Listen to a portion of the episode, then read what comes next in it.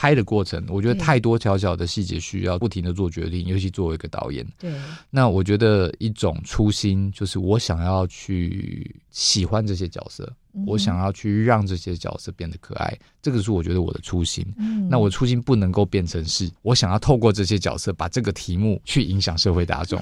我觉得这件事情会有很大的问题。嗯、对，据说、传说、听说、谣传、耳闻，天哪，我的世界怎么都是这种讯息啊！您收到过假讯息吗？资讯爆炸的年代，各种真真假假的讯息，我们怎么样才能够聪明不受骗？欢迎收听《新闻真假掰》，假讯息拜拜。我是黄兆辉，这里是由台湾事实查核教育基金会所制作的 Podcast 节目。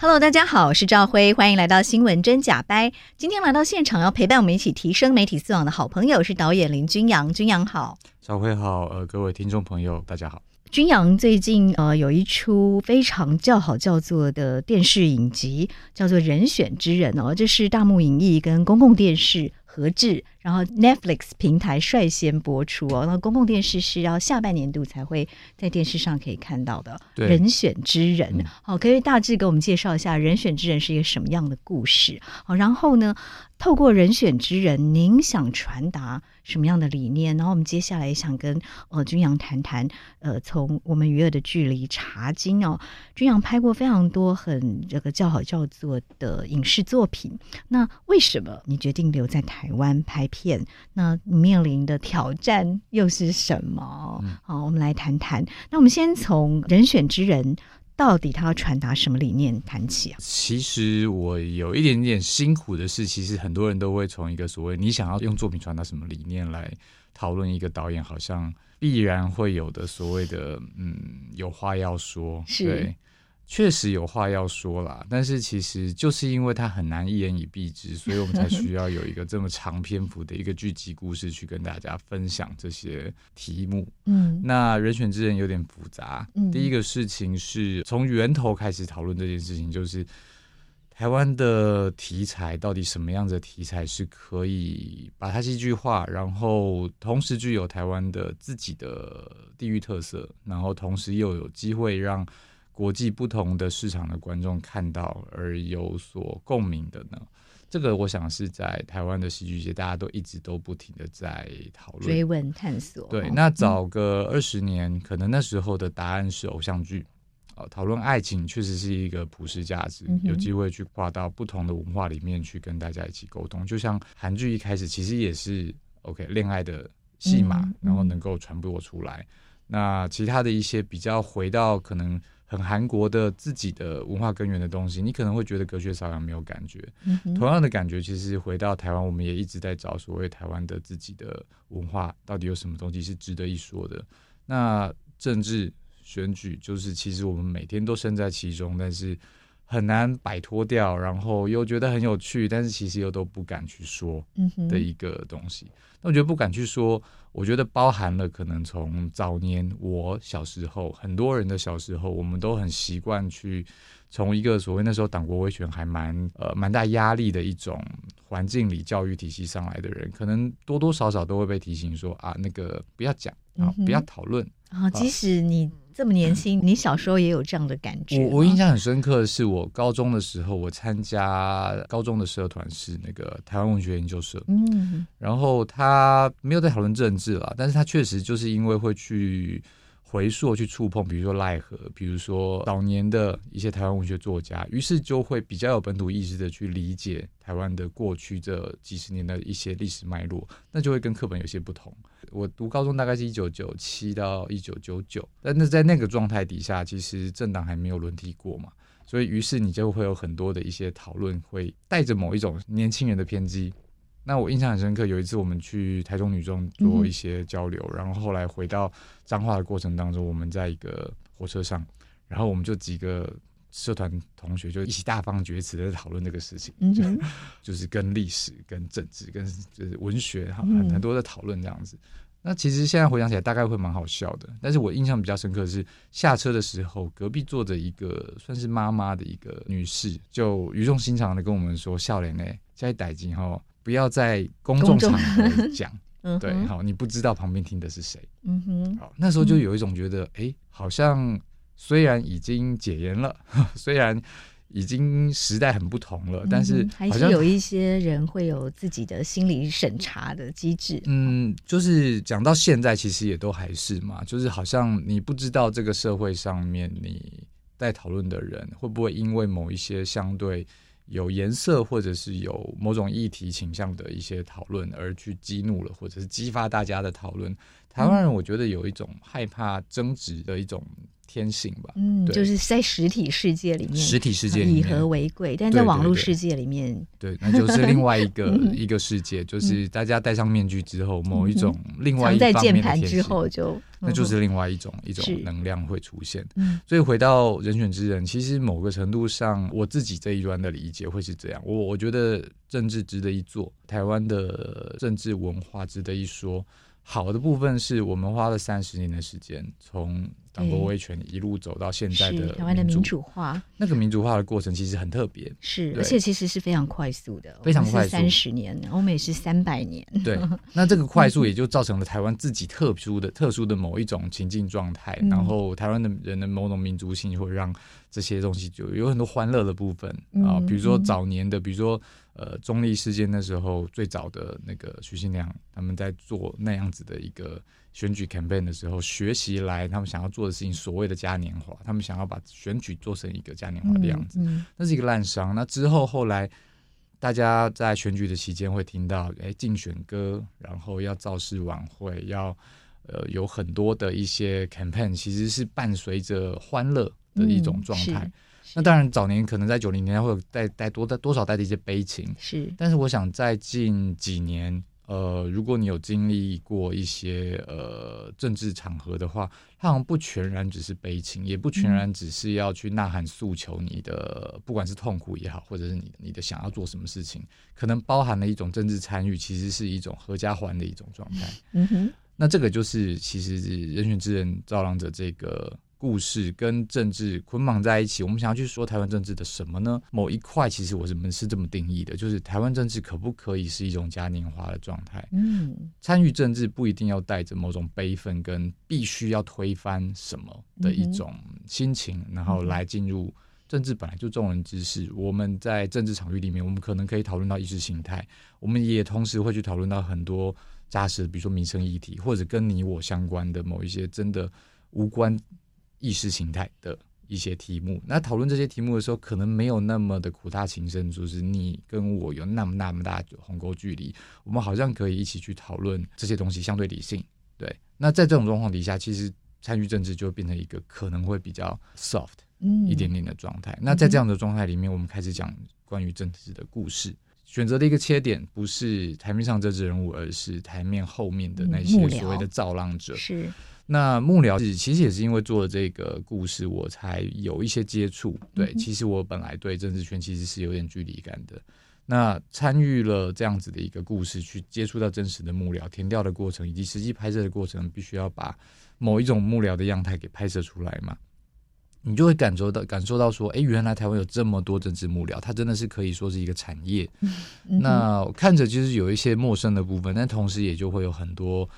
好有趣哦，好像我的身边的朋友的感觉，因为他们在做的事情其实跟广告公关公司很像，嗯，他们在短时间之内聚集起来要去打一场选战，就好像是广告公司或公关公司接了一个案子，我们要完成一个半年的 campaign，然后要卖一个商品，嗯，然后要想方设法的把某个东西讯息给推出去，一波又一波，然后诶，对手竞争对手有什么样的讯息，我们要怎么回？啊？被污蔑了，我们要怎么样去反应？这些东西，我们 就是透过田野调查的过程去采访了蛮多的政治幕僚，然后我们国民党也去了，民进党也去了，然后去看到他们现在的所谓的文宣部，其实他们都不叫文宣部，在剧里面我们把。某几个现实生活当中的政党的不同的部门，嗯、把它 combine 在一起，嗯、所形成所谓的文宣部。嗯、其实它整体在讨论的事情，就会囊括了可能新闻部，囊括了公关部，嗯，然后还有甚至组织部的个某一些面向。比如说我们这里面文宣部还要去参与那个晚会，嗯，对。那现实当中，其实组织部跟其他的一些部门，可能才是这个晚会的主力。但是我们就把它大概大略的囊括起来，然后呃，塑造了一群小伙伴们要去打一场选战。那我们的视角就跟着这群小伙伴，那其中有主任、副主任，然后还有组员，主要的角色其实都是在这群人里面。嗯。然后他们各自就背负了一些各自的故事。那主任这边就是常年二十年的一个政治工作者、竞选工作者。那为了所谓的。社会大众，他觉得大的事情，他牺牲小我，牺牲了自己的妻儿的某一种陪伴跟一种家庭日常，嗯、然后去工作。那他觉得自己很伟大，嗯啊，自己觉得自己呃有所为而为的，所以你们应该要等等啊，我做的事情比较大。嗯、那他如果你这样就会来了嘛，就是到底什么事情会大过自己的家庭呢？嗯、那这就是回到。家境主任王建伟主演的这个角色，跟自己的妻子这一条线，就是政治幕僚的辛酸。嗯，OK，这个是一个大我跟小我之间的对，这就是一块。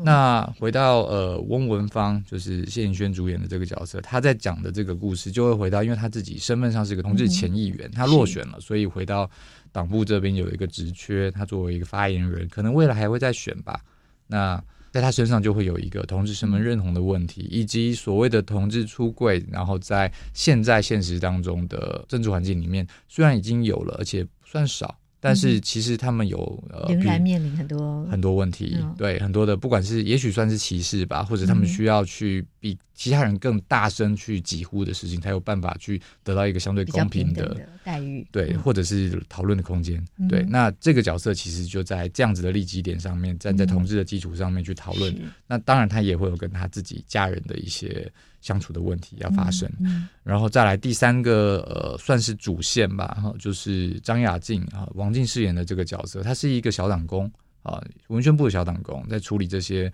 网络小编的一些反应。那他身上背着一个就是 Me Too 的事情，其实我很难讲他是 Me Too。嗯，对，嗯、应该是说事件，性骚扰事件，全是性骚的一个事件。嗯、然后，可是我们在这个故事里面，其实让他相对复杂。嗯，因为他某个程度上承认自己曾经爱上过那个是性骚扰的对象。嗯、那你在旁边看，你会觉得这是一个不被允许，而且不被祝福，甚至不能够容许的一个事情。嗯、对，不管从哪个层面来说，但是角色本身其实是站在一个。可是我当年我是真的爱上他了，嗯，哦，这样子一个其实很 tricky 的一个状态，是，于是就很多事情可以讨论了，对，旁边的人会告诉他你别傻了啊，哦，比如说文芳可能就会告诉他说，不管当年你们关系到底是什么，是。一段关系的结束就应该结束了，嗯，那有一些事情就不能够拿来作为一个威胁，那这个就是又讨论到了关于数位性暴力，大概也就是在他身上其中的一个一幕，嗯，对。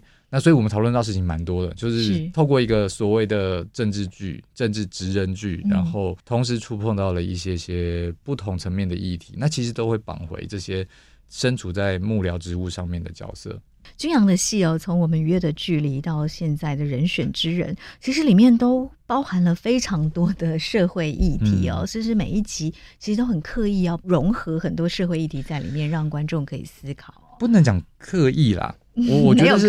我觉得是这样，就是说，刚好这几个题目，比如说茶金就没有那么多所谓的社会议题，毕竟它有一个时代性，是我们不太容易去讲七十年前的什么事情跟现代社会有关。我们拿茶金来讨论好了，其实都会是一个蛮有趣的事情。就是我们现在要说故事，要说七十年前的故事，或者我要说一个政治幕僚的故事，然后或者我要说一个加害者、被害者家属的故事。这些故事我们要说的对象、观众都是当代的观众。那我们不会去预设说谁是我们的观众，当然可能行销端会有很多讨论，但事实上我们在讨论这样子的故事的时候，是不会特别预设说我只给什么高端精英分子可以有讨论的社会空间这样，嗯、或者是说我要让什么普罗大众什么，嗯嗯、这这些讨论有时候会出现，但是其实最终我们都还是回到说这个故事该怎么说，它就应该呃是什么的样态。嗯，那讨论议题这件事情，我觉得就会比较回到说，其实我们是想要去关心。某一群人，后要去关心这群人，去看到他们的处境的过程当中，我们自然就会往他们的为难之处去找。嗯，那那个为难之处就会发生议题，因为一旦他从一个角色钻进去，那他会透过媒体发声，他就会形成一个扩大机的效果。是对，这个就是回到对传播理论里面会发生的一个事情。对、嗯、我们讲一个人的故事，但是这个人的故事对于其他人是有共鸣性的。那透过一个媒体发散出去的时候，它就会变成一个社会讨论，它就被定位成一个议题。嗯、而事实上，我们在讨论这些东西的过程，至少我自己其实是不会把议题先行的，嗯、因为它会非常危险，非常非常危险。它会变成观众在看这个东西的时候，会把这个剧跟这个议题画上等号。这件事情我自己觉得很危险，因为。我一直觉得我是一个做戏的人，我并不是一个社会倡议者，嗯、我也不是一个，新闻记者，我也不是一个新闻记者，哦、所以我要面对的事情是，我确实对于真实世界的人事物跟这些议题有所感，但是我要小心的事情是，我在拍的事情是一个虚拟的戏剧，嗯，所以我要关心的其实是角色。啊，是一群一群的人，一个一个的人，对，对我要想办法让大家认同他们看起来好像是真的人物，嗯、然后自然到某个程度上让你觉得他们是。可信赖的、可可能真实存在的某一种角色的一个真实的人物，而他们遇到了困难，你会为他们伤心难过，然后为他们的开心而开心。这些东西都是我们在戏剧里面希望能够做到的一个境界啦。嗯、那如果做得好，大家就会相信这些角色，然后因为他哭，我就哭这样子。嗯、那透过这样子的关系，其实呃，他们身上背负的这些题目，就会被大家当成所谓的议题而去讨有所讨论。嗯、我觉得这些都乐观其成，有所观察啦。但是对于一个导演来说，常常有人说，你是不是先设定了说要去讨论这些东西，我们才来编写这些剧情？我觉得不完全是，当然很难说百分之百没有。对，那尤其是这几部片子，其实编剧其实是主笔者。那以人选之人来说，我们的编剧简莉颖跟叶世吉，他们自己本身是同志，然后他们自己有参与过呃一些政治的现场。那所以他们在编写这样子故事的过程当中，确实就会融入一些他们觉得值得讨论的事情，但是。我觉得，呃，至少人选里面，我们可以很清楚的看到，即使是比如说第三集，我们拿 face 这个题目，废除死刑，废除死刑这个题目来讨论，嗯、它都不是为了讨论 face 而我们去把这个题目放进来，它还是为了服务角色。嗯，我们在讨论，其实人权之人某个程度上，它其实在讨论说大我小我，就是我们要为了赢而放弃掉什么事情，或者是要为了赢而。能够接受中间的灰色地带，那个妥协到什么程度？嗯，是这件事情。嗯，那 face 这个题目就会拉到这样的讨论，它是一个适合的触媒，它会发生讨论，它会让一个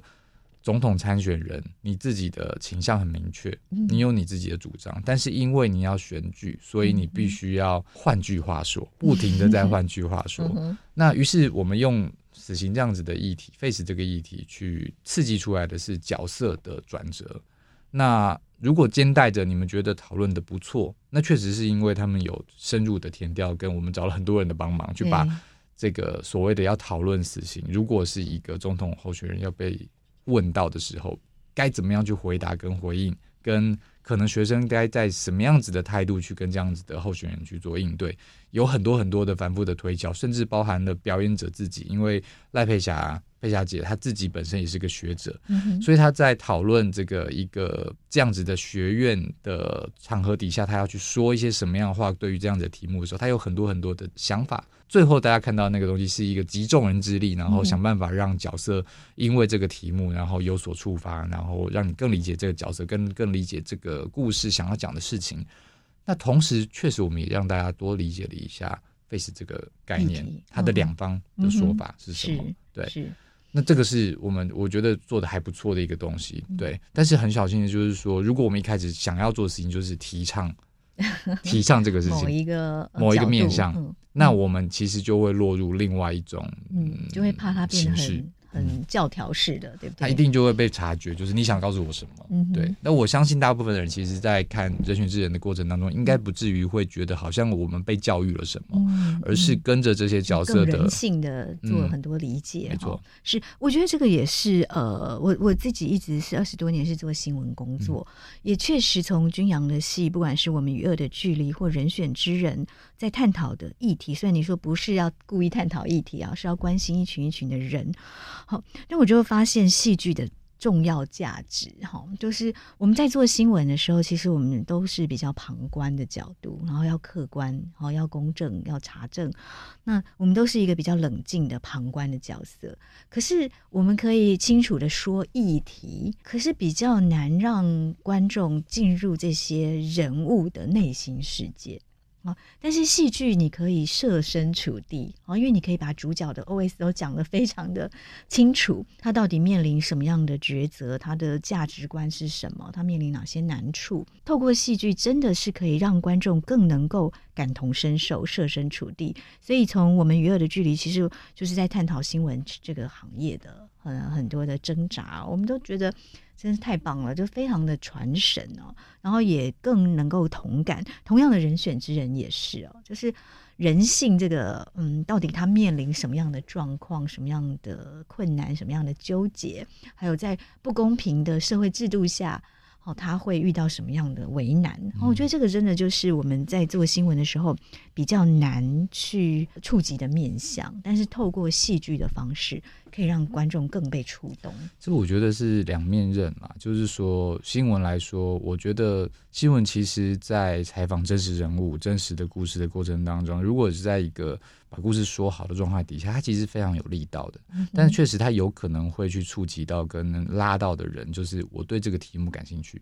所以我来看这个题目。那戏剧有机会做到的事情，就是我对这个题目没有那么感兴趣，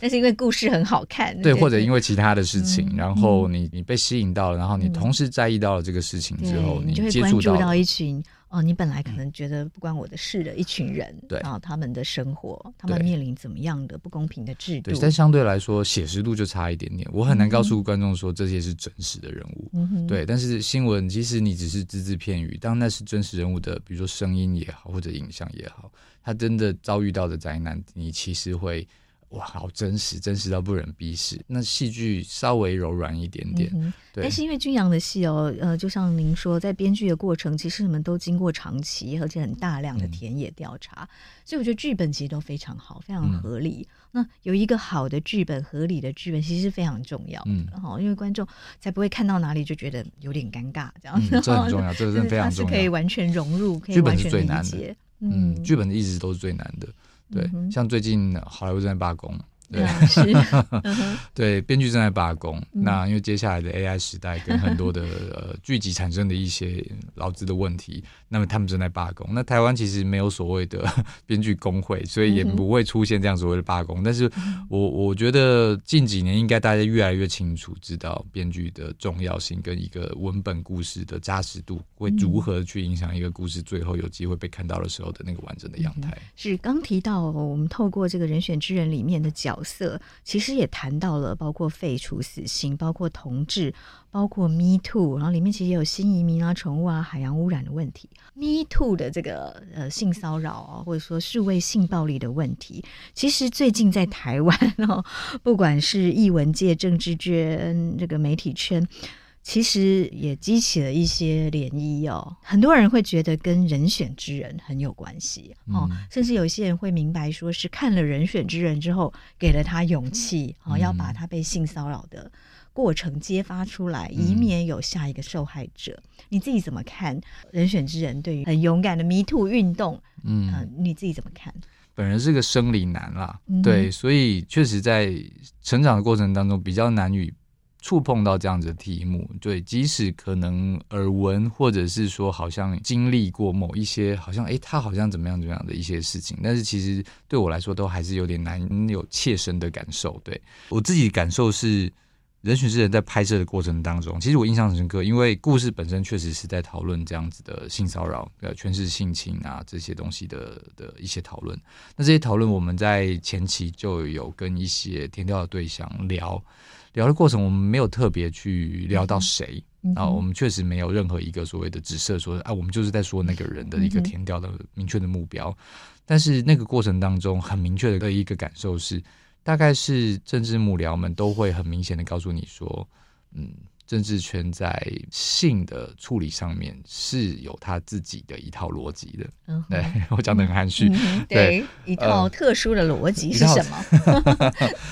就是因为包含，其实我觉得纸牌屋，我们拿一个比较遥远的例子来讲，纸牌屋就是一个还蛮好的例子，嗯、就是他把权跟性这件事情做了一个在戏剧上面强烈的对比，和就直接呈现给你看。嗯、在故事里面的那一对副总统夫妻，跟后来变成总统的夫妻，嗯、呃，Kevin Spacey 他们的演绎。嗯中间的对于性的描述，其实有跟权力相关的一些描写，嗯、那个我觉得是一个非常单刀直入、血淋淋的、赤裸的去描述关于政治里面的一些性的一些暗喻、隐喻、明喻。嗯嗯。那人选没有在做这件事情啊，所以我们没有在讨论到那个那一块啊，没有没有用这件事情在做名誉隐喻，就是但是我们在填调过程确实会有感受到，很多人就说啊，很多议员或者是立委，他们有所谓的工作上面长期合作的伙伴，那可能是异性或者同性啊，但是某个程度上，比如说到处跑行程这件事情，你可能一年跟伙伴相处的时间还比你的家人还长，嗯，这就像你的第二个家。而在这第二个家里面发生了任何的暧昧，或者是你甚至可以说那是真爱也说不定，嗯，他就很容易去模糊那种道德上面的那条线。那条线，那这是一个我们在填调过程当中有切身感受到。OK OK，郑智娟确实对这件事情有某一种集体的感受。那我们在写这个东西的时候，或者是我在拍这东西的时候，我我自己是没有被绑住的。那我就觉得 OK，大家都这么觉得，那我们来。用政治圈来讨论关于呃，就是性骚扰这件事情，它就会变成一个一个理所当然的一个舞台。嗯，那还蛮适切，我们就把故事拍出来了。嗯哼，所以在填调的过程中说，呃，政治圈对于性有一些比较独特的逻辑 思想。好，但是你情我愿是一回事，嗯、但是利用权势性骚扰甚至性侵害。嗯哦，那又是另外一回事了，对不对？那也是在这个剧集里面的权势性骚扰，甚至数位性暴力的问题，嗯、呃，会被凸显出来，然后也带动台湾这一波 Me Too 的。对，但我自己是很讶异的，其实就是虽然呃理智上知道这些事情在外面是存在的，嗯、但是当你真的看到说有这么多的人去很勇敢的把自己的经验说出来。原来这不是只有政治圈的事情。嗯，对，原来从政治圈开始爆发之后，哦，在媒体圈、文化圈，其实各式各样，好会鼓励到更多的呃受害者，他愿意把他的经历讲出来。对我，我觉得某种程度上这绝对是好事。然后前几天也看到一些人的评论，就是因为台湾在 Me Too 的浪潮其实算是走在很后面的。嗯、前几年从欧美开始，然后整个好莱坞烧了一大圈嘛，然后一直到可能韩国、日本都有相对相关的讨论，很多的 issue 在那边。那台湾其实玩了几年，所以其实好处坏处都有。好处坏处当然就是晚了。嗯、其实有些事情你其实有机会可能更早一点发生。受害。对，那好处就是说人家都走完一片了，所以其实这些东西在延烧的过程当中可能会做的，比如说过度的影射，或者是其实呃利用这样子的事情去做了过多过多的一些讨论。那这些东西都会有一个前车之鉴可以去讨论，也许我们可以快一点点的把这个 Me Too 的议题从一个有点危险的状态去让它往更好的方向走，就是讨论该讨论的。而中间有一些可能会过度呃延烧到不必要的一个程度去，或者其实有人借着这样子的题目在做任何，不管是政治上面或者是其他的一种讨论，我们有机会有前居之鉴，然后去避免这样的事情，或者有更好的讨论的空间，这是我我觉得可能是好处的部分。嗯，嗯，是在 Me Too 事件里面，当然我们都是很支持说，如果遭遇到呃权势性骚扰这样子的受害经验的人，可以把自己的经验说出来，是，因为是要。避免下一个受害者，也让这个利用权势性骚扰人自己知所警惕，不管他最后有没有定罪哦。因为性骚扰其实真的也不容易找到证据来定罪。对对，这是这个题目最最困难、最困难的地方。嗯、对，影视里面有提到，就是像《人选之人》里面有提到，哎，你被摸了，嗯，那。嗯你怎么证明？你要 证明，对，你要跟长官证明这件事情。那你如果无法证明的话，长官就算相信你，可能他也没有办法做什么事情，嗯，来伸张你的正义。即使你的主观是不舒服的，是那这件事情你要落回来说，哎，那收证还要受害者自己来举证，这件事情又是一个非常值得讨论的事情。对对，是，但是因为在没有证据的情况下，可能也有一些被指控的人，他觉得他是被冤枉了，嗯，然后甚至有人是不是挟怨报复。哦，面对这种状况，这就说不清楚啊。对，对啊，你可能真的做了错事，或者你真的是不小心的，嗯嗯，但是人家是不舒服的。对，对，其实性骚扰就是在于，只要被骚扰人觉得不舒服，你就成立了。对，那这个成立就我不知道可大可小嘛，就是现在有一点点。零和啦，就是有，就是完全不可以这样子。嗯、对，那我不知道这些理性的讨论空间有还存不存在。嗯哼，嗯好，其实你在这一出《人选之人》里面，对于权势性骚扰，其实。也做了很多讨论呢，包括他其实曾经是有一段爱情，那个灰色地带会更凸显哦。这个我们待会来讨论。帮、嗯、我们先点一首歌，我会选择《人选之人》的那首竞选曲。那里面有两首竞选歌，对，第一首歌是那个《昂虾》，就是我们就是特别做的一首二十年前风味的一个竞选歌。嗯、那另外一首是《未来式》，嗯，那你看歌名叫《未来》，哦，对，未来式。嗯，这首歌在。这个故事里面，它有一个很特殊的位置，它是公正党剧中的政党的是现任在选总统大选的竞选歌，而这里面我们做了很多的讨论，在歌词上面，它就是一个呈现我们想要往未来去的一个愿景，那也符合我们这个故事想要说的事情。那里面包含了一个事情是，比如说语言是运用，我们在这里面试着做了更多族群融合的事情。啊，里面有客语，有台语，有、嗯、我记得应该有英文，就是基本上都用上了。那某个程度上，其实就是想要点出我们现在当下台湾的某一种共同价值。是，它其实是很多元的。嗯、我们先来听听这首《未来式》。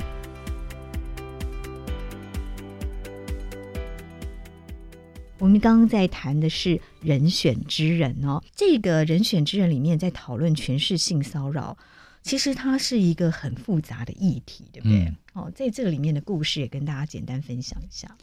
呃，其实这里面算是跟性骚有相关的题目有两个，嗯啊、呃，里面有都发生在张亚金身上。那呃，trigger 开始的时候，他是在办公室里面被一个算是猪哥 一个同事啊，然后很爱上下其手的一个同事，爱爱偷摸豆腐的这个同事，然后然后被摸了。那摸了之后呢，因为雅静自己呃身负武学，他自己有锻炼过，所以他用了他自己的方式去把他打了一顿啊。嗯那可是这件事情就闹大了哈，就是主管啊，我们发现了之后，就是想要帮他伸张正义，我们要走性平会。嗯哼。但是发生了一个事情，说，哎，我们整个故事就是在打一个大选嘛，总统大选的当下，嗯、然后这个政党发生了性平事件，是很容易被对手做文章啊。于是以大局为重，这件事情要不要以大局为重就被压下来了。那当然，他就会成为一个戏剧上面蛮重要的一个两难。嗯、好，就是你到底要站在哪一边？好，两边都对。呃，某个程度上，两边两边都对。对对，那其中一个事件，然后另外一个比较大的事件，就跟可能暴雷有相关。哈，这个是防雷线哈。如果你还没看，然后会希望说看完之后再来讨论的话，就先关掉。嗯，另外一条线就是张雅静这个角色哈，其实在早几年的时间，他其实跟另外一个政党的一个蛮高层的一个人，他其实有过一段呃婚外情。那这段婚外情呢，在当年呢，因为他是一个老师学生的身份，甚至是一个上属下属的身份，嗯嗯，所以他变成一种有一种特别权力关系，权力关系。对，嗯，那这个权力关系会让某一些，也许你们真的有感情吧，哈，但是他是在一个不对称的一种权力关系底下发生的一个感情跟性的。呃，一些事件，这个事件就会变成另外一个需要讨论的事情。嗯嗯、那所以我觉得，其实我觉得编剧很厉害哈，就是他们用了两个不一样的跟性骚有关的状况，状况不太一样，一轻一重，然后一个相对好像影响事件相对小一点点，就是比较专注个人。那另外一个就是。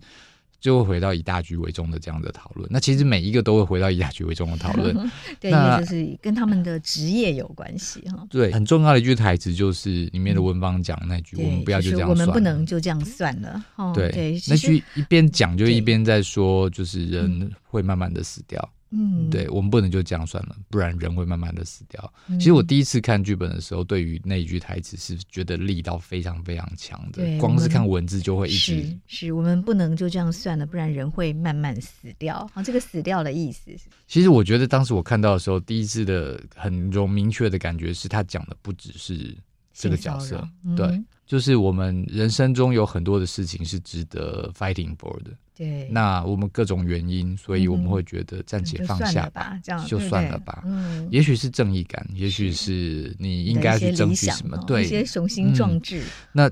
这些东西慢慢的一切都算了，算了，算了，到最后就真的是人就慢慢的死掉了，对，枯萎了。是，所以我们不能就这样算了，就鼓励了很多这个被性骚扰的受害者愿意站出来哦。但是性骚扰当然有它的一些困难的地方，困难认定的地方。在这出戏里面也有探讨到，但是全是性骚扰这个其实是我们没有办法容忍的。嗯嗯嗯，尤其在这个特别权利关系里面。对，我觉得性骚就是很多东西相对在某一种模糊界限里啦，嗯、然后呃，证据就是一个很大的一个坎。但是不管怎么样，在某种权势的不对称的一个权力关系底下发生的，不管是爱情或者是性骚，其实它都不应该被容忍。对，我觉得这是应该已经有，不能就这样算了，都不能就这样算了。我觉得这是一个非常笃定，可以大声说出来，没有模糊地带的东西。所以你当初在拍这出戏的时候，有想过说，哎，会有人因为看了这出戏，就得到一些力量，就觉得我们不能就这样算。我没有想那么多，说实话，应该是说我要小心。是制作戏剧的过程其实很长，我们在阅读文本，然后到跟每一个演员的沟通，到现场所有的讨论，其实我觉得都不能够用这一个念头来驱使自己。去做某些决定，就是如果我们一直带着说我们做的这件事情 会改变社会，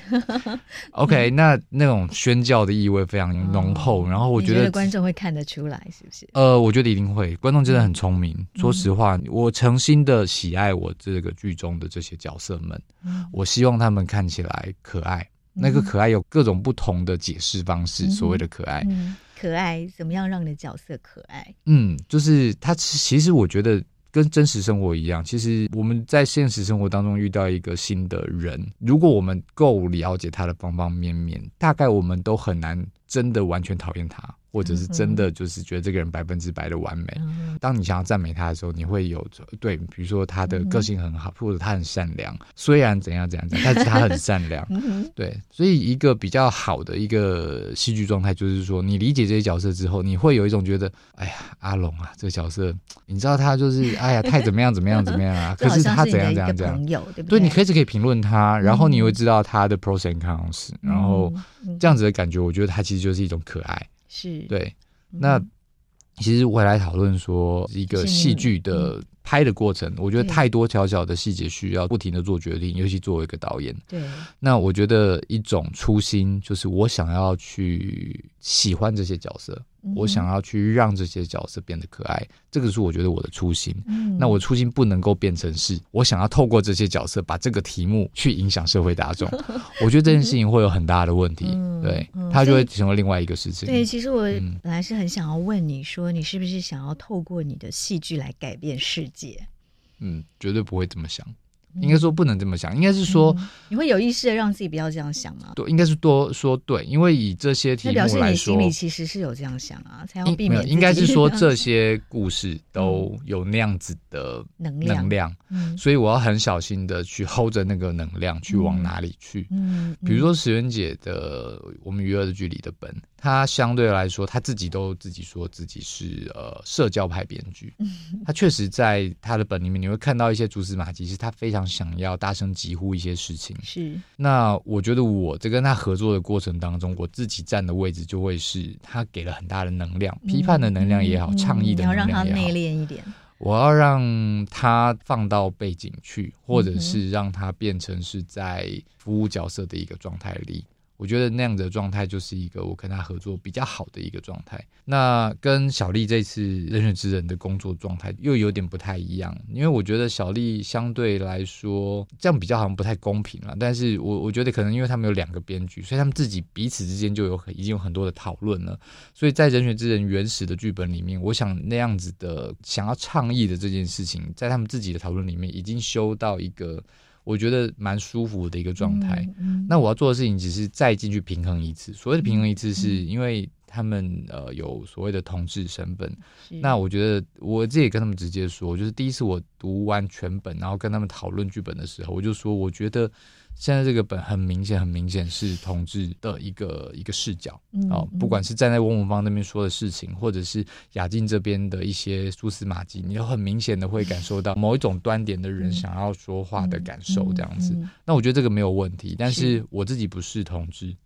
所以我会进来一定会产生一个综合的作用，这个我要先跟你们说。有一些事情，我会觉得我预判用这样子的方式说出来，我觉得好像有一点太大声疾呼了。嗯。那我可能就会把它放到比较背景的声音去。类似的讨论，我们是有跟编剧做过这样的讨论的。可能相对就综合一些，比如说我自己很喜欢陈嘉静的角色，那是我在这个故事里面非常容易去同理同情的一个角色，因为我自己也是一个中年男子。嗯。那在处理这样一个角色的过程当中，我大概就有意识的在做一种平衡感吧。对，因为如果陈嘉静这角色呃小了，或者是相对边边了之后，你会发现整部片都在女性视角里。呃，这个事情我觉得也没有什么不行。如果既然大家都认同这样子的文本，对。但是回到一种我在诠释这个故事的时候，我就会觉得说，如果一个中年男性的一种政治幕僚工作者的样样态，也可以在这个故事里面可以被相对比重足够的分量去平衡这一切的话，它会变成一个相对更多人会觉得好看的东西。嗯，嗯是君阳，因为人选之人大受欢迎哦，所以最近有非常多的演讲。嗯，你觉得现场观众给你的反馈有哪些是超乎你原本预期的？正确的来说，应该是还没有到有很多，就是我可以完全直接面对观众，因为电影比较多。因为电影一起，我刚好也是在四月上映嘛，嗯，所以那个过程当中，我们会去跑 Q&A 宣传，我们会去见到真实的观众，有一些映后。那因为一起是在讲 SARS，在讲跟疫情相关的故事，所以有很多，比如他自己是医护人员，或者他在过去三年的疫情当中，他遭受到某一些就像故事里面的那样子的人被隔离，然后被另眼看待，嗯，觉得。因为疫情，因为病毒，所以呃，把人不当人看这样子的一个状态，所以他们有很多很多的，比如我印象很深刻，有个机师就是航空人员，嗯，他就是看完，然后就真的是非常非常情绪化的在说他在过去这两年的时间里，航空业所遭受到的一种。不公平对待嘛？就、嗯、是说，就是你们大家知道他是机师，就会对他有我我举个例，他就是他直接讲说，就是呃，这好像不是他说的，但是因为我同时之间，比如说我听报道者啊，什、嗯、么，他们同时有一个事情是，机师在某一个时间点被当成破口，那他们就。被封在那里，哦，就是你不能回家，你要住在旅馆。但是因为人力不足，他们还要被拉出去继续执勤，所以封了十四天不够，然后可能到第十二天，你又要再飞一次，飞回来又要继续十四天、嗯嗯。这个事情他永远见不到自己的家人，他明明没有问题，但是台湾社会需要你在那里，哦，于是他好像就只能被封在那里，被关起来。而最 tricky 的事情就是，他出去执勤是运疫苗回来。嗯。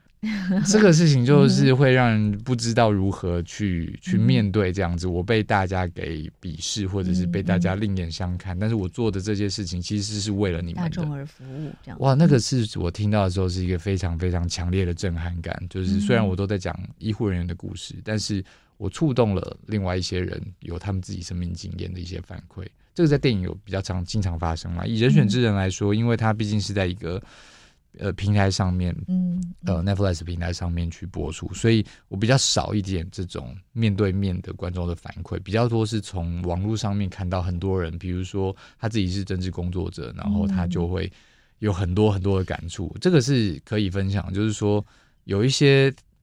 政治工作者，真的政治工作者，他们说他们就从头哭到尾。哦，或者是终于有人看见他们的处境了。就是我自己是很好奇，他们怎么能从头哭到尾？因为我相信你跟着角色跟到后面，他的委屈你可以认同。但是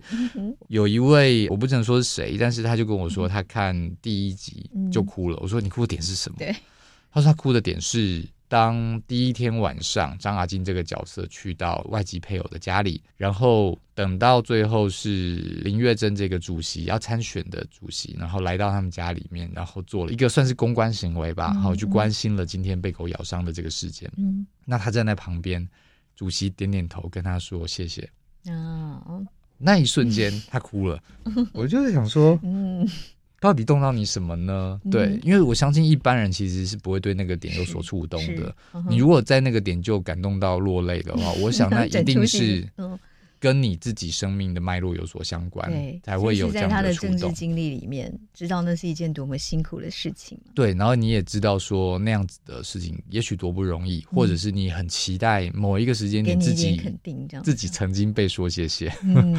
嗯我我没有深问这件事情，是但是确实好像有很多的，不管是政治幕僚，以及啊，我可以提一个是公务员，嗯、对，因为我有一些呃朋友或者朋友的朋友是是公务员，他们在第一波的观影的感想里面，对我来说好像是一个蛮明确的一个标的，嗯、因为他们在做的事情也是跟大众相关，所以他们自己的很多状况就是说，他们有很多的为难。比如说他们一样，就是每天工作过长，嗯、工时过长，然后、嗯、他们做的事情又很小，嗯、而且常常又要以大局为重，这些东西对他们来说都很有即视感。于是，那个讨论，他们就说，他们好像因为看了这个剧之后，相对来说好像更知道说，好像自己在做的事情，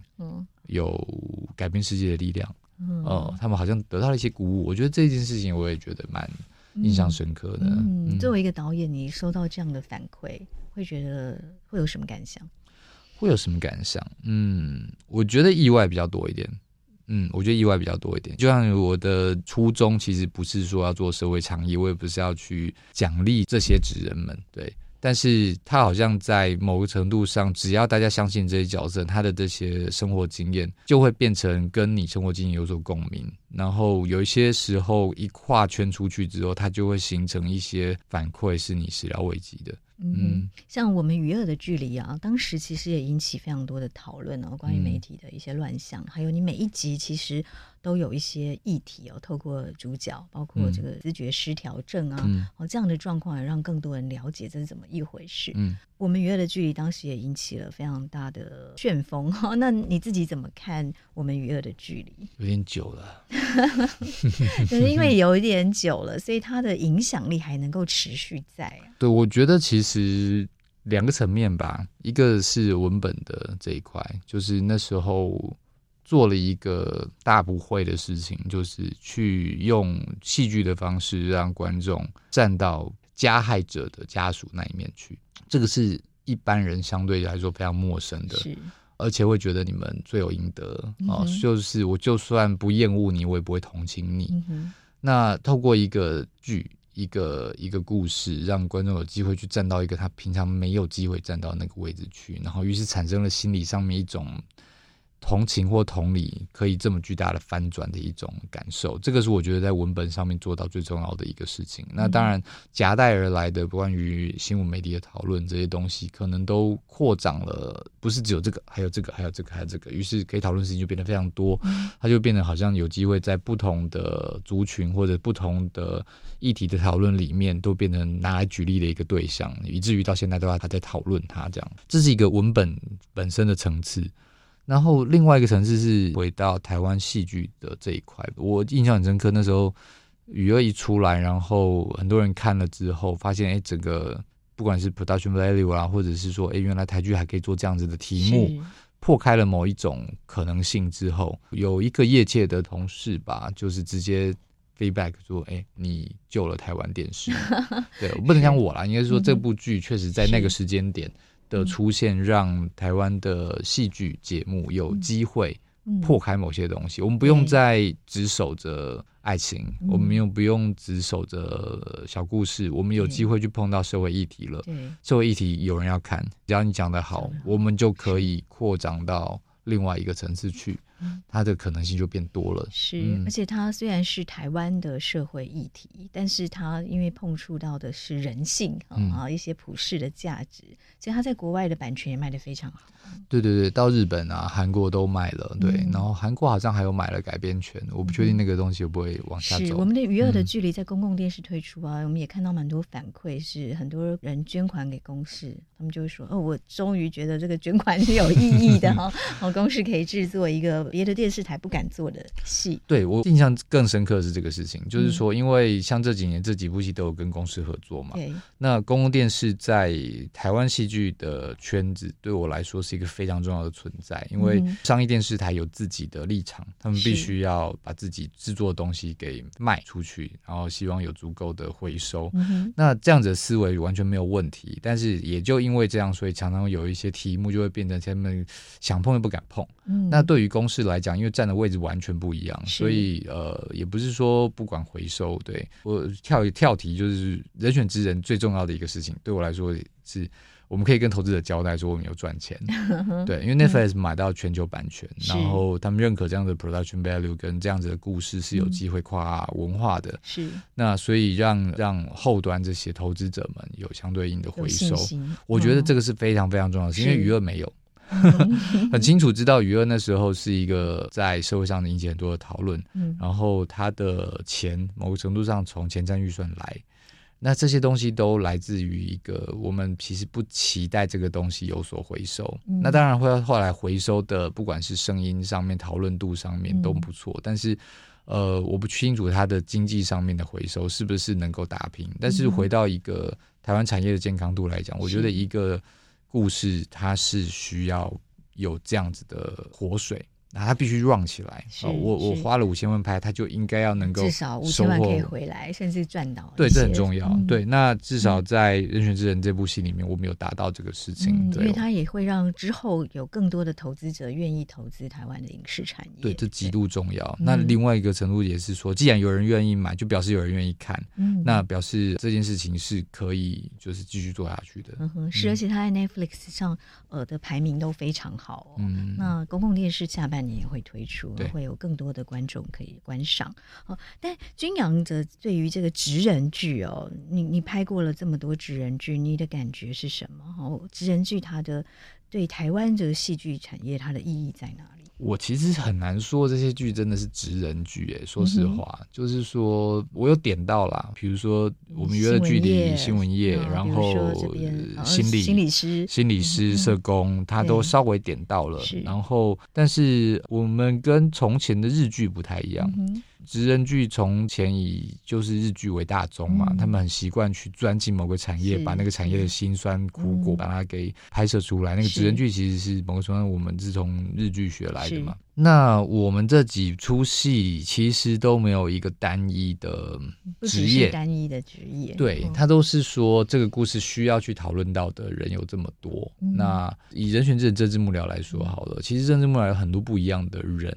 那这个故事里面，我们也同时要去碰到，比如说竞选者，哎、嗯，那些其实你又不能讲说他是政治幕僚。对，我觉得啦，就是职人剧，先不讲他到底是不是，但是我觉得在做这几出剧的过程，可能因为雨儿那时候开启了一个事情，就是石原姐做的填调非常扎实，嗯而这个扎实回应在我们雨儿的距离那样子的一个剧种里面，相对写实的东西。因为它写实，因为它扎实，因为它跟真实世界有千丝万缕的关系，所以它丢出去的讨论就会变得非常扎实，跟它可以影响的层面就比较远哦。至少大家不会说，虽然它戏剧很夸张啦什么的，那个不是真的。拿着我们来讨论那个可以讨论的东西，他那个时候的做到的事情，大概就比较是说，哎，这是真的，或者是我不管它是，但是这是很值得讨论的。我们现实当中就是会遇到这些困难，是，于是它会产生很大的讨论。那我们讲的是填调的一个态度跟重视的程度。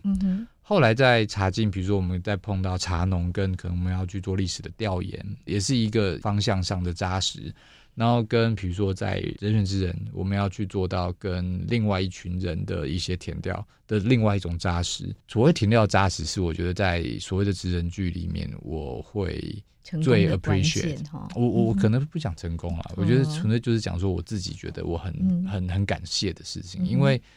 这些过程当中都因为拍了这些戏，所以我更认识这个世界上的另外一群人，也许是从角色的认识，也许是从填掉的过程当中认识，这件事情对我来说很重要，对，因为我自己觉得我的生命经验没有那么丰足，对，所以。在短短的这三五年的时间里面，我有机会碰到茶农、茶商，我有机会去碰到心理师、社工师，嗯、我有机会去碰到政治幕僚工作者，然后跟立委吃饭，跟议员吃饭，这样、嗯、对。前两个礼拜我还跟议员唱歌，这样。OK，对我来说，这个是一个生命上面很大的一个丰厚。嗯、对，OK，我虽然不能说我完全理解了他们，但是至少我见过面、吃过饭、聊过天。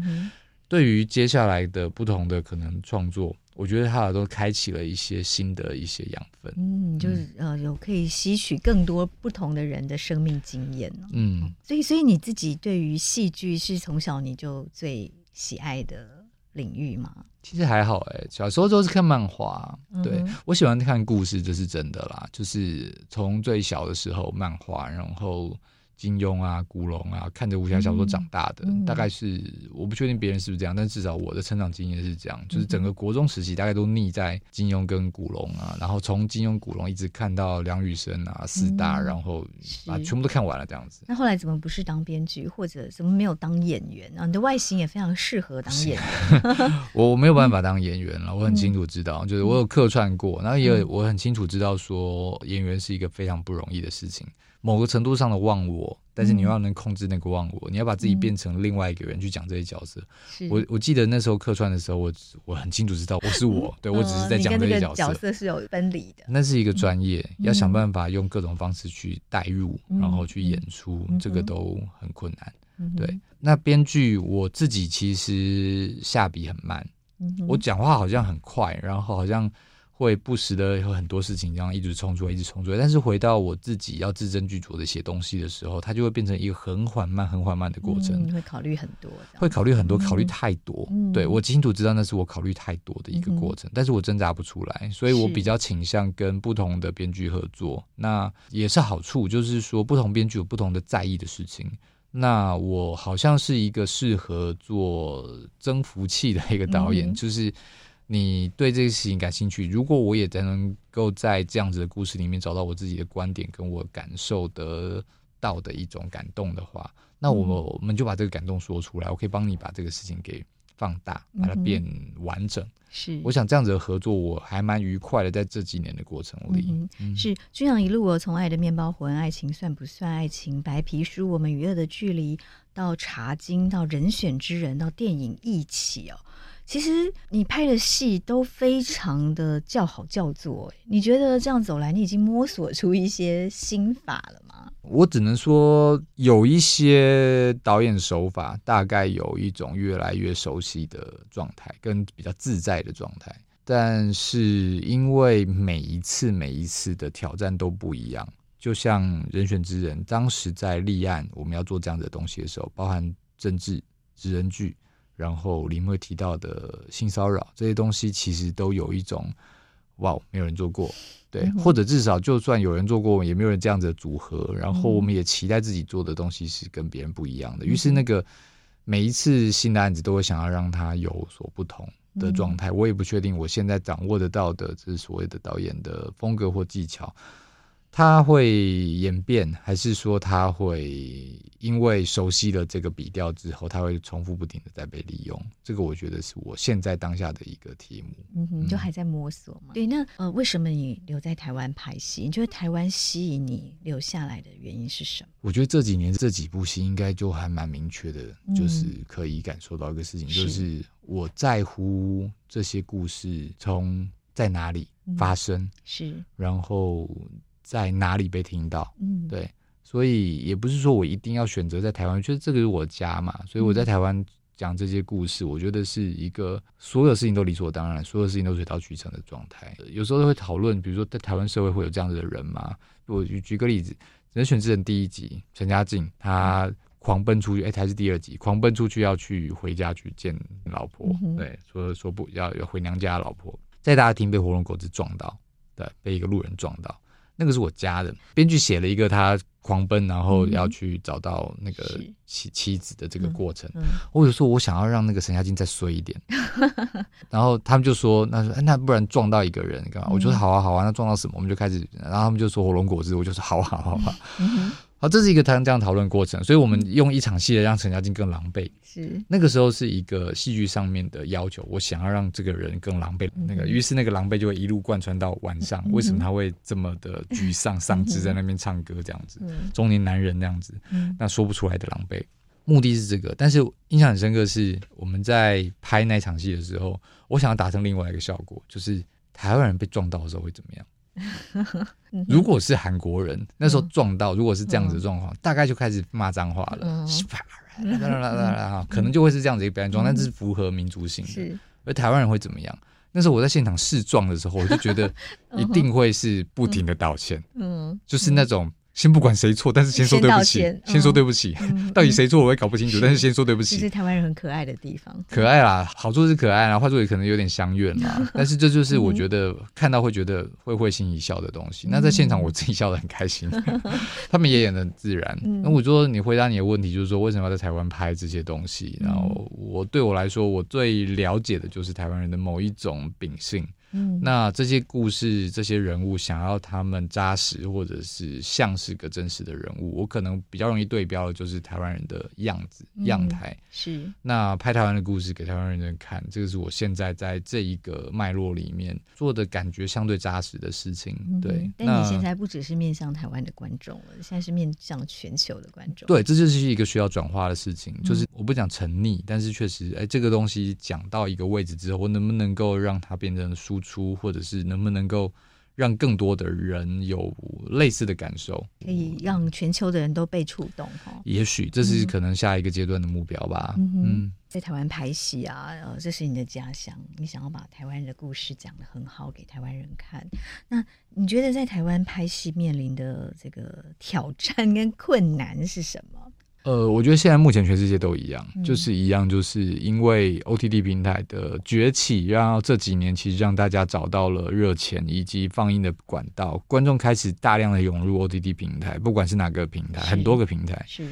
那这个观影模式的改变，就造成了大洗牌，那也造成了很多新的商机，嗯、然后新的可能性出现。比如说以前不管在哪个国家，我们在电视台里面拍戏，一定会有所谓的审查，不管是商业上的审查。嗯或者是说，在某些国家机器里面会有做出的审查，这个 NCC 也会有一些些相对应的这个要到什么程度这样子一个讨论。那 OTD 没有，嗯，对，OTD 的平台就会回到只要有人愿意买，我们就会愿意卖。也没有什么暴力色情的界限吗？暴力色情的界限会回到平台自己的机制，比如说我可以家长模式让我们搜寻不到，但是如果我就是冲着这个东西来的，我买得到我要买的东西。它有另外一些商业机制的可能性，这样，所以你可以看到，在不同的平台里面，就会有相对，比如说，真的把性讲的鲜血淋漓的东西，那是另外一个需求嘛？对，你不能说那个性就不对。我一直觉得日本在我成长过程当中，一个很重要的事情是，他们把性放在很前面，他们不避讳去讨论人的。欲望里面有性这件事情，而他们把性当做一个可以买卖的商品，明买明卖不犯罪这件事情。那既然它成为一个有制度的状况，它就可以被疏导去一个相对舒服的地方。那有时候我我觉得我们有时候会太。就不能讲，不能讲，这些，对，不是每天都 都在想要谈恋爱，然后成长过程当中，你就是这些欲望的欲望，对啊，没什么不好讲的。那其实回到现在 OTT 平台，它解放了很多的这些规则，那它就产生新的市场的需求供需。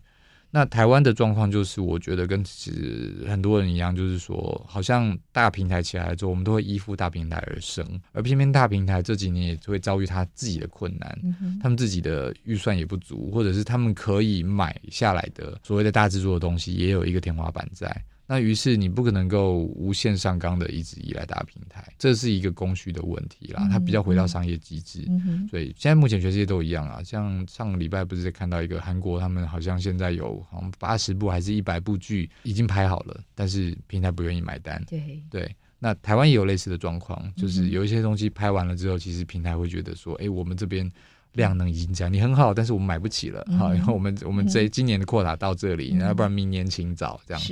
但是明年又有明年的规划跟计划，可能这有很多东西是排在明年要上的，可能更大。这是一个市场上的问题。那台湾在面临的事情，就跟全世界其实的事情其实差不多。那产业面上，我觉得另外一个问题就是，我觉得我们有自己的 know how。嗯、所以 know how 不完全能够跟世界接轨。就是比如说编剧的时候的一些逻辑结构跟一些运作的模式，比如我们可能会现在会去取经所谓的好莱坞或者是美剧，他们有的所谓的编剧工作室这样子的一个工作的流程，这样子很快的去把一个故事在很标准的时程里面去运作出来的东西，在台湾我比较没有经验到任何成功的例子。有人想要去尝试，但是基本上我觉得跟语言语种跟训练都有关系。台湾至少我们现在在用中文。它有很多的歧义跟模糊的东西，嗯、这个是这个语言本身就有的东西，嗯、所以它很难写的像英文那么精确。然后它很难像一个生产线一样哈，每个人负责一部分，然后就把一个剧本产生出来。所以我不确定，就是可能还是有相对应可以做到的事情，嗯、但是我觉得有很多东西其实跟我们现在是用中文在创作，其实有相对的关系。那我们会惊艳到，比如说我们用中文写，然后翻译成英文，请国外的编剧看，然后他们给的 feedback 两边对不起来。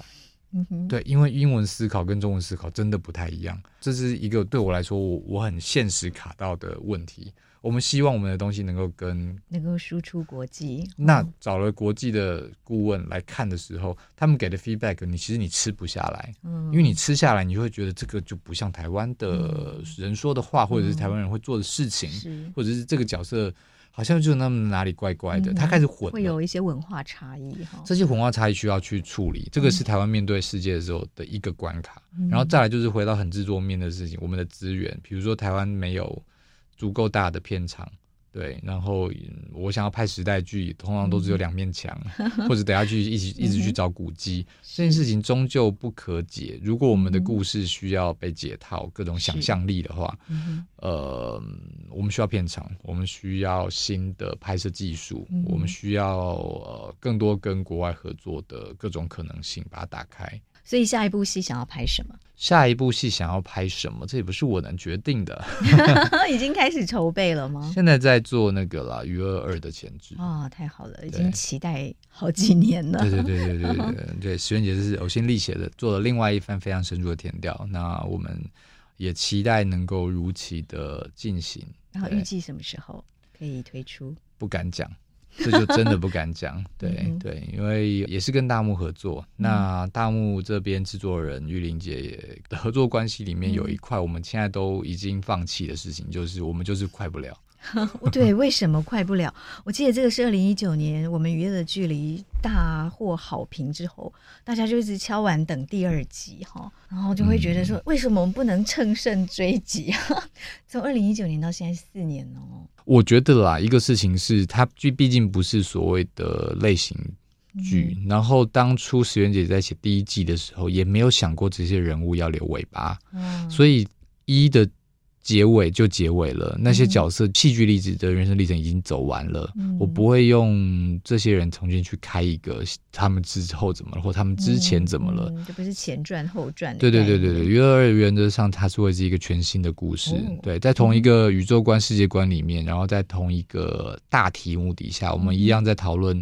这个社会上面，在讨论呃善与恶。的那种模糊界限，然后跟每一个人其实在这里面都是一份子的这些基本的态度，我觉得跟余额一是一脉相承，但是想要讲的事情完全不一样。嗯、那这个就很需要时间，它等于是另外写一个剧，是它不是那种延续一个角色，我可以很快去开展，想象他接下来往哪里走，它确实需要花很多很多的时间。嗯，嗯，好，那我们只能。期待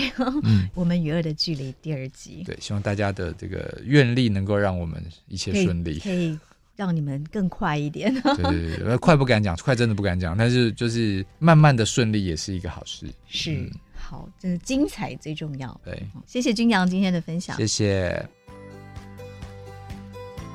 谢谢收听《新闻真假掰》，这里是由台湾事实查核教育基金会所制作的 Podcast 节目。我们将陆续邀请各行各业的朋友来畅谈媒体议题，陪您一起增强对假讯息的抵抗力，让我们都能和假讯息说拜拜。欢迎您订阅留言，告诉我们您的意见和观点。如果您喜欢这个节目，别忘了给五星好评，也帮我们多多分享哦。